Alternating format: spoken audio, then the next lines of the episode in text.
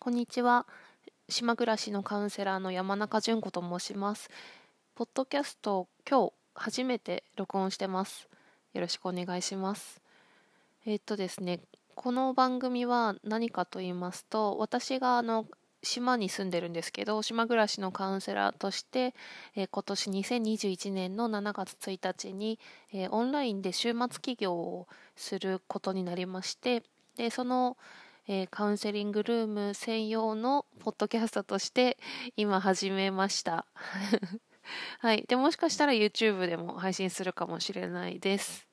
で、今日はですね、初めてなので、自己紹介と、あとはそのオンラインカウンセリングルームの、え簡単な紹介をしたいと思います。まあ、紹介って言ってもあんまりサービス内容とかそういう具体的な部分ではなくて、なんか私がこう目指しているものとか、うん、なんか理念とかコンセプトとかそんな感じの話ができたらいいかなっていうふうに思っています。えーと、まず私はですねうんと今島根県の離島の沖ノ島っていうとこで島で、えー、暮らしてるんですね。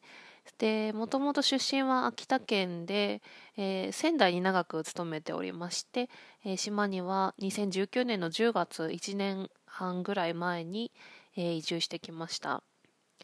で、私自身はですね、まあ、島暮らしっていうのをちょっと売りにしてるっていうか、自分のなんか、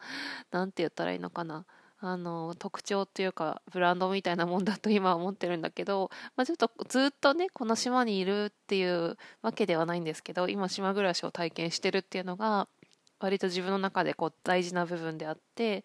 えー、その移住してきた経緯とかをちょっと話したいんですけどなんか私がですねえっ、ー、と、あ、そうですね。ちょっとオンラインカウンセリングルームの野号を最初に言いますね。えー、キャッチコピーが1980年代生まれのオンライン対話湖です。野号が湖です。はい。で、ホームページのアドレスもキャプション欄に、プロフィールのとこに貼ってありますので、もし興味があったら見てみてください。えっ、ー、とね、私が1980年生まれで、今40歳なんですけども、なんか私自身はあのもともと当たり前のように結婚とか出産っていうのを望んでいて普通に大人になったらお母さんになるんだろうなと思って生きてきたわけなんですけど、まあ、仕事は仕事で、えー、と会社員の営業職とかあとはもともと行政の仕事とか、えー、いろんなことをしてきたわけなんですけどそういう仕事も楽しんでいたんですがまあそういうふうにね結婚したり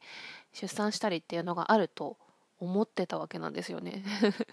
はい。そしたらなかなかなんかそしたらというかねそういうふうに人生が進んでいかなくってそうなった時に私と同じように感じるあの女性の方って多いと思うんですけど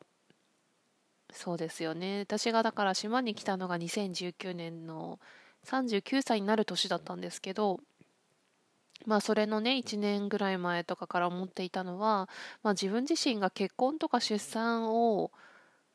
しないんであればもししないんであれば自分がこれからどういうふうに生きていきたいんだろうってやっぱり立ち止まるわけなんですよね。自分のこう設計してたシナリオがその通りに進まないとなるとそうなった時にずっとその仙台で会社員としてやっていきたいのかとか、えーと、暮らしはどうするのかとかなんかそういうのを今一度考えてみたんですよね。でそうなるとですねなんか もうあのなんか今自分その時の私がやっていた会社員としての仕事とか都会での暮らしとかなんかそういうものがもうその時は楽しかったですけれどもあのずっとねこれから一生それだよっていうのがなんかつまらなく思えたというか、うん、ちょっと違和感を感じたんですよね自分にとっては。でそしたら、まあ、せっかくせっかくだからっていうかせっかく一人なんだったらあの自分が好きなことをあのしようと思ってで前からあの自然が好きで、えー、よく沖縄とか、まあ、島が好きだったんですけど離島の旅に出かけていてでその大自然の中で暮らしたり島で暮らしたりしてみたいなっていう気持ちがあったんですよね。なので思い切って、えー、会社を辞めて、えー、そしてま、会社を辞めた時にすぐそういう移住とかを決心してたわけではなくてまずはただ辞めた辞めて自分をリセットしたっていう期間が半年ぐらいあるんですけど、まあ、その後にこの島をたまたま発見して、えー、一人で移住してきました。そういう感じなのでなので私はその移住してきた経緯としてはまあ自分自身が今都会でも持っていたものそれは仕事であったり役職とか肩書きとかあとは友達、えー、行ってたお店とかその時の習慣ライフスタイルとか、えー、そういったものを全て一旦えーと、悪悪い言葉で言うと捨てるっていう言葉になるんですけど ちょっと一旦置いていきたいという感じがあったんですよね。なんか背負ってるものを下ろしたいという感覚がありましたので置いてき置いてきたかったっていうのとまあ、あとはその島で暮らしているっていう自分を見てみたかったっていうところ。なんか島で暮らしたいっていうことよりはなんか暮らしてる自分がどんな風になるんだろうっていうのにすごくあの興味があったりしたんですよね。なんかそういう自分が想像しないようななんだろう環境にあった時に私がどういう行動をしてどういうことを考えて、えー、暮らしていくんだろうっていうことに割と興味があって、まあ、例えばやったことはないんですけどもし自分がねあの世界一周のバックパッカーに今からなるとしたら何て言うのかな。私はそういうのが無理そう自分では難しそうっていうかあのあんまり清潔じゃないとこにと止まるのが難しいとか そういう細かいね心配事があったりして言葉が通じないとかあのみんなにいろんな人に話しかけられ話しかけることできるかなとかいっぱい心配なことあるじゃないですかそういう場面にでも一人で行ってしまったらやるしかないですよねなんかその自分がねどういう行動するのかっていうところに興味があるんですよねだからね、そういう興味で、えー、移住してきたっていう、まあ、自然のそばにいたいっていうのもすごく大きいですけどね。っていうのがありました。で、そして、まあ、そこからカウンセラー、なんでカウンセラーなのっていうなると、ちょっとまたね、とても話が自分の内面のこととか、あのいろんな経験してきた出来事とかいろいろあってあのまた話が長くなるので ちょっとそこはねはしょりたいんですけどなので、まあ、自然な流れでそうなったっていうことなんですよね。私が島に来てあのやっぱ島はすごくゆっくり時間が流れているので、えー、あんまり想定していなかったというかそういう感じなんだなって思ったのがすごく自分自身と向き合うというか一緒にいるというね時間がたっぷり取れて私自身が自分が何に喜びを感じて何が我慢できなくて何が楽しくて何をなりわいとしてどんな風に生きていきたいかとかそういう自分の本質とか自分の本心にに触れるような部分を深くね考えたり感じたりすることができたっていうことがあります。そしてなんかそういう流れの中で自然とあのこういう相談を受けたりするっていう仕事を自分で、えー、作って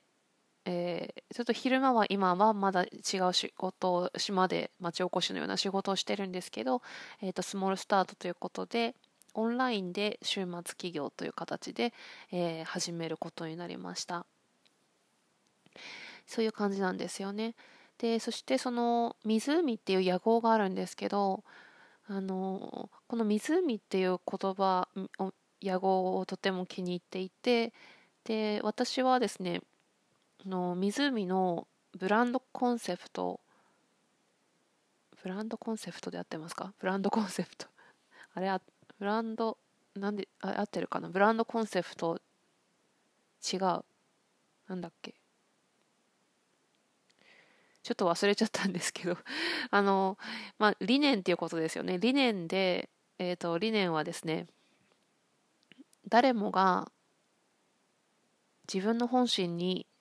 沿って生きる世界ちょっと今 さっきあの考えたんであの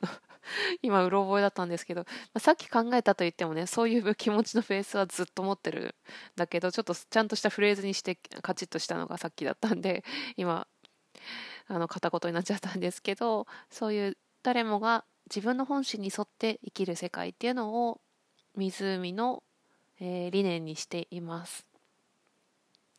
それでそのカウンセリングっていうと何て言うんですかねそういうメンタルクリニックに行って例えばうつ病の人が話をこうするとかそういう印象があると思うんですよね世間的にも。でも私があのやりたいことはそういうもちろんそういう方が使ってもいいと思うんですけど私が想定しているのはあのですねまあどんな人でもなんか気軽に話ができる場でありたいと思っていてでなんでそのカウンセリングっていう言葉にすごくね自分はちょっと違和感があってなので対話っていう言葉を使ってます。オンライン対話っていうフレーズを使ってるんですね。まあ今誰もがって言いましたけどあの1980年代生まれのっていうことを一応歌っていてえー、そうですね。自分と同世代の人に特に伝えていきたいなっていうふうに思ってるんですよね。でそれですごく自分が大事にしているのがその人の、えー、本心を見るとかその本心に従う本心に沿うっていうことをすごくね大事にしていてで私にとってのその本心っていうのがその自然の中にあるその湖をイメージしてるんですね。まあ、本心とかもしくは意識っていう風に言い換えたりもできるかなって思ってます。でそして、えーと、誰もがその自分の内側にその自分の本心である、えー、綺麗な湖があってでそしてその湖は、えー、湖の波って穏やかですよねあの波が立たないあの穏やかにないでいて優しい風が吹いてて光が差して水が透明で美しくてキラキラしていて、まあ、そんな湖が誰もが持ってるんですね。でただ今のまあ、情報化社会とかの中でいろんなあの SNS でいっぱい情報が入ってきたりとかあとは例えば自分とはこう世代が違うっていう当たり前なんですけど 世代が違う親にね育ててもらって親とか社会とかあとは学校とかねそういう中でえー、て言ったらいいのかなもう必要なくなった古い価値観とか